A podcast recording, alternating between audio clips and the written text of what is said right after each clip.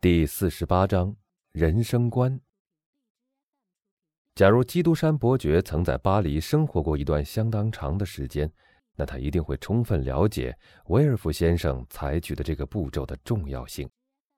不论在朝掌权的国王是新是老，不论执政的是立宪派、自由派或是保守派，维尔夫先生在宫廷里的地位始终是很稳固的。所有的人都认为他很能干，正如我们把那些在政治上从没遭受过挫折的看作是有才干一样。很多人恨他，但也有很多人热心的保护他，只是从来没有一个人真正的喜欢他。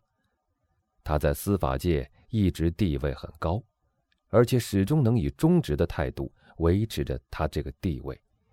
他的会客室，在他年轻的妻子。和他那未满十八岁的前妻所生的女儿的操持之下，可称得上是巴黎最正统的客厅之一。小心遵从着传统习俗、严格的礼节礼貌，对政府的各项政策忠贞不渝，对各种理论和理论家的极端蔑视，对理想主义的深恶痛绝，这些。就是维尔夫先生在内心深处或公开场合所标榜的人生哲学。维尔夫先生不仅是位法官，而且几乎是位外交家。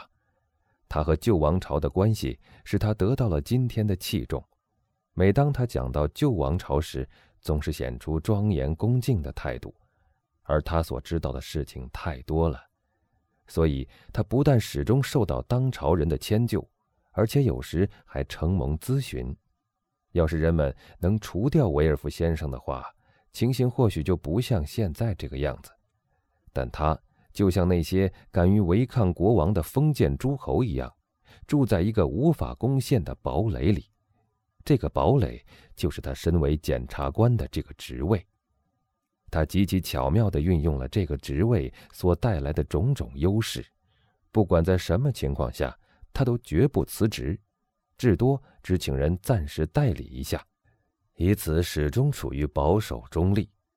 维尔夫先生通常极少出去拜客，也极少回拜。他的妻子带他去拜客，这已是社会上所公认的事了。他们以为法官工作繁重而谅解了他，实际上他却是出于一种傲慢的想法。这正是贵族的本质。的确。他实践了“只要你自以为了不起，别人也就会以为你了不起”这句格言。这句格言，在我们这个社会里，比起希腊人的那句“认识你自己”实在是更有用。而我们却用那比较省力而有力的“认识别人”取代了希腊人的这句格言。对他的朋友，威尔夫先生是一个强有力的保护者；对于他的仇敌，他是一个沉默的死对头，对那些在这两者之间的人，他是法律的化身。傲慢神气、死板的面孔、沉着冷漠或锐利探寻的目光，这些使这个人巧妙地度过了接连而来的四次革命，在革命中建立和巩固了他升官发财的根基。维尔夫先生在法国一向是以最不好奇和最不怕麻烦的人见称的。他每年开一次舞会，在那次舞会里，他只到场一刻钟。他从来不去戏院、音乐会或任何公共娱乐场所，偶尔的，只是这种场合也很少。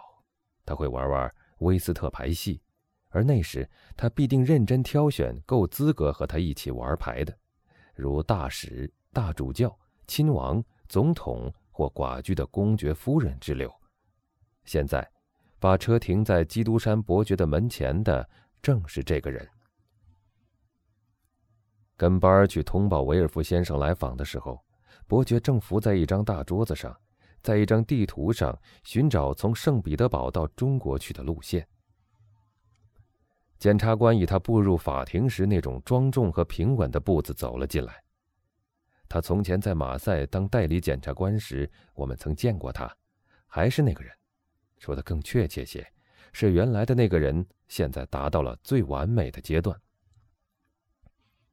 照例在他身上造成了某些变化，但在这变化中，他却未改变多少。他人从消瘦变成了羸弱，脸色从苍白变成了焦黄，他那深陷的眼睛现在更深了，他那一副金边眼镜架在鼻子上的时候，似乎成了他脸上的一部分。他着一身黑衣服，只有领带是白的。这身打扮唯一不同于丧服的地方，就是穿在纽孔上的那条几乎难以觉察的红丝带。像是用红铅笔划出来的一缕血丝。基督山虽然极能自制，这时他在还礼之后，竟还是抑制不住好奇心，仔细观察起这位法官来。而对方一向惯于怀疑一切，尤其不相信社会上会有所谓的奇人奇事，所以他也极想看出这位外国贵宾。究竟是个挪一下窝、一显身手的大骗子或不法之徒呢，还是位来自圣海的王子或《一千零一夜》里的苏丹？阁下，维尔夫说道，说话的口吻和法官在演讲时候一样，好像他在社交场合也不能或不愿放弃这种腔调似的。阁下，昨天蒙您大力相助，救我的妻子和儿子的命。我觉得我有义务向您表示谢意，所以请允许我今天来履行这个义务，让我向您表示我衷心的感谢。说这番话的时候，法官那严厉的目光里依旧含有他往常那种娇亲的神气，他是以一个首席检察官的语气和腔调来说这几句话的，脖子硬挺挺的，一动都不动。这正是为什么那些恭维他的人说他是法律的化身。阁下，伯爵冷冰冰的回答说：“我非常高兴能有机会为一位母亲保全了他的儿子，因为常言道，母子之情是世界上最真挚神圣的感情。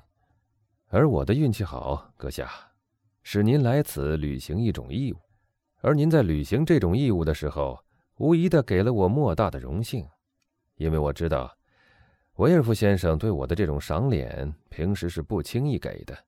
但是，这种荣幸无论多么可贵，却仍然不足以与我内心里所感到的满足相比。维尔夫绝想不到会得到这样的回答，他不禁吃了一惊，就像个军人感到他所穿的甲胄上被人猛击了一下似的。他的嘴唇轻蔑的微微一弯，表示从现在起，他想象中的基督山伯爵不再是一个文明的绅士了。他向四周看了一下，想找点什么来作为继续交谈的话题，因为刚才的那个话题似乎已摔得粉碎了。他看到了他进来时基督山在研究的那张地图，于是说道：“您好像在研究地理吧，阁下？”这可是一种很有趣的学问，尤其是您。我听说，凡是这张地图上标明的地方，您都已经见识过了。是的，阁下，伯爵答道。我很想把人类当做一个整体来进行一番哲学研究，而您却是每天在做单个的实验。我相信，从整体来推论部分，比从部分来求解整体要容易得多。这是代数学上的一条定理，我们应该从已知数来推论未知数，而不是从未知数来求已知数。请坐，阁下。基督山指了指一张椅子，于是那位检察官不得不向前移动几步坐了下来，而伯爵向后一靠，便坐到了他的椅子里。维尔夫先生进来的时候，他原就是坐到了他的椅子上的，所以。伯爵是侧面向着他的客人，背向着窗，手肘撑在那张当时已经讨论的地图上。这一番谈话也像以前与腾格拉尔和马尔塞夫谈话的时候一样，是随环境和对方的为人而改变的。啊，您自称为哲学家，维尔夫沉默了一会儿，说道：“他趁着沉默的期间喘了一口气。”像是一个摔跤手遇到了一个强有力的对手。哦，阁下，真的，假如我也像您这样无所事事的话，我一定会去找一件更有趣的事来做的。老实说，阁下，基督山答道：“如果把人放在一只日光显微镜下来研究一下的话，它实在只不过是一条丑陋的毛虫而已。您说我无所事事，真的。现在我也来问一句：那么您呢？您认为您是有所事事的吗？说的更明白一些，您以为您所做的一切够得上称为是吗？”这个陌生的敌手所做的第二次进攻如此猛烈，以致维尔夫不禁又增加了一份惊异。这样强有力的怪论，此法官你好久没听到了。说的正确些，这还是他生平第一次听到。检察官竭力做出回答：“阁下，他说道，您是一位外国人，我相信您自己也曾说过，您曾在东方各国住过很长时间。”所以您不了解人类的法律是如何值得我们审慎详密的研究一番，因为在那些野蛮的国家是根本谈不上什么法律的。哦，不不，我了解阁下，那一切我都知道，因为我是专门研究各国法律的，我曾拿各国的刑事法来和自然法做比较，而我得说，阁下，我常常发现原始部落法律。及报复法是最符合上帝意志的法律。